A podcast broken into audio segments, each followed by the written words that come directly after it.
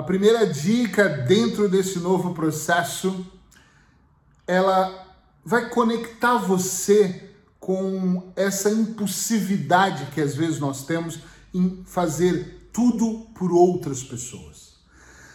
Essa história que eu vou contar, ela mexeu muito comigo num determinado momento da minha vida e me fez entender que por mais que eu quisesse que as outras pessoas mudassem, transformassem a vida delas, eu não poderia interferir naqueles processos. E às vezes eu teria que realmente cruzar os meus braços e esperar. Ou viver a minha vida e deixar que elas vivessem a vida delas. Atenção, calma. Presta atenção, porque vai ser uma história que deve mexer aqui com você e eu espero que além de mexer, você interiorize ela para fazer a diferença. Conta a história que um rapaz todos os dias levantava, com os rituais que eu faço de fazer o café, fazer meditação, e ele ia para uma varanda que ele tinha na casa dele, abria a varanda, aquela brisa entrava gostosa, e ele tomava o seu café sempre olhando os outros arranha-céus que dava de frente para a varanda dele.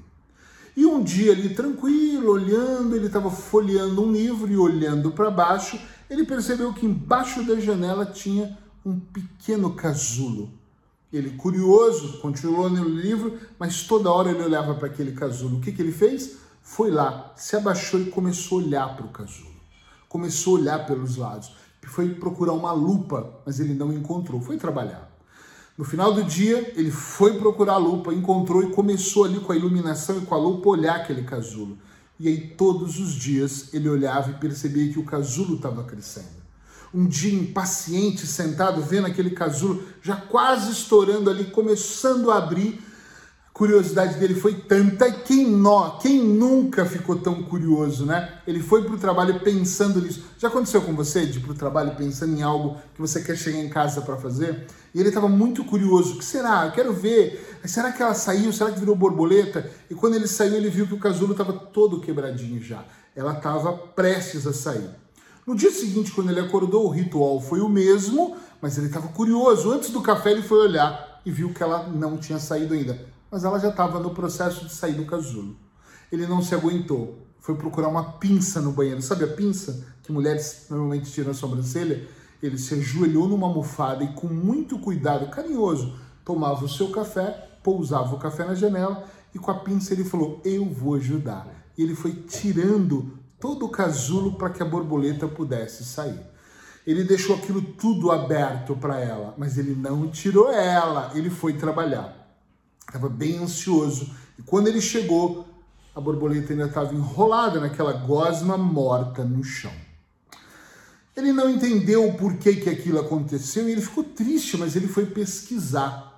E aí ele descobriu que a borboleta, quando está nesse processo, nessa metamorfose, ela precisa de colocar sua força, ela precisa ela sair do casulo, porque é aquilo que dá força para suas asas e ela pode lindamente sair aí, dando esse show que nós já conhecemos e voar. A moral dessa história é que ele tentou ajudar, ou seja, ele tentou acelerar o processo da borboleta e ela perdeu a força para ela sair batendo asas e voar. Quantas vezes nós queremos acelerar o processo de outras pessoas? Queria que meu irmão enxergasse que na vida tem que levantar cedo e trabalhar. Mas não adianta eu tentar mostrar um processo. Eu posso até dar uma dica, um conselho, mas eu não posso pegar na mão dele e interromper o processo e fazer acontecer. E às vezes nós fazemos isso. Então, Começa a pensar um pouco nas pessoas que estão ao seu redor. Eu estou aqui dando dicas. Gente, eu gravei mais de 400 podcasts já.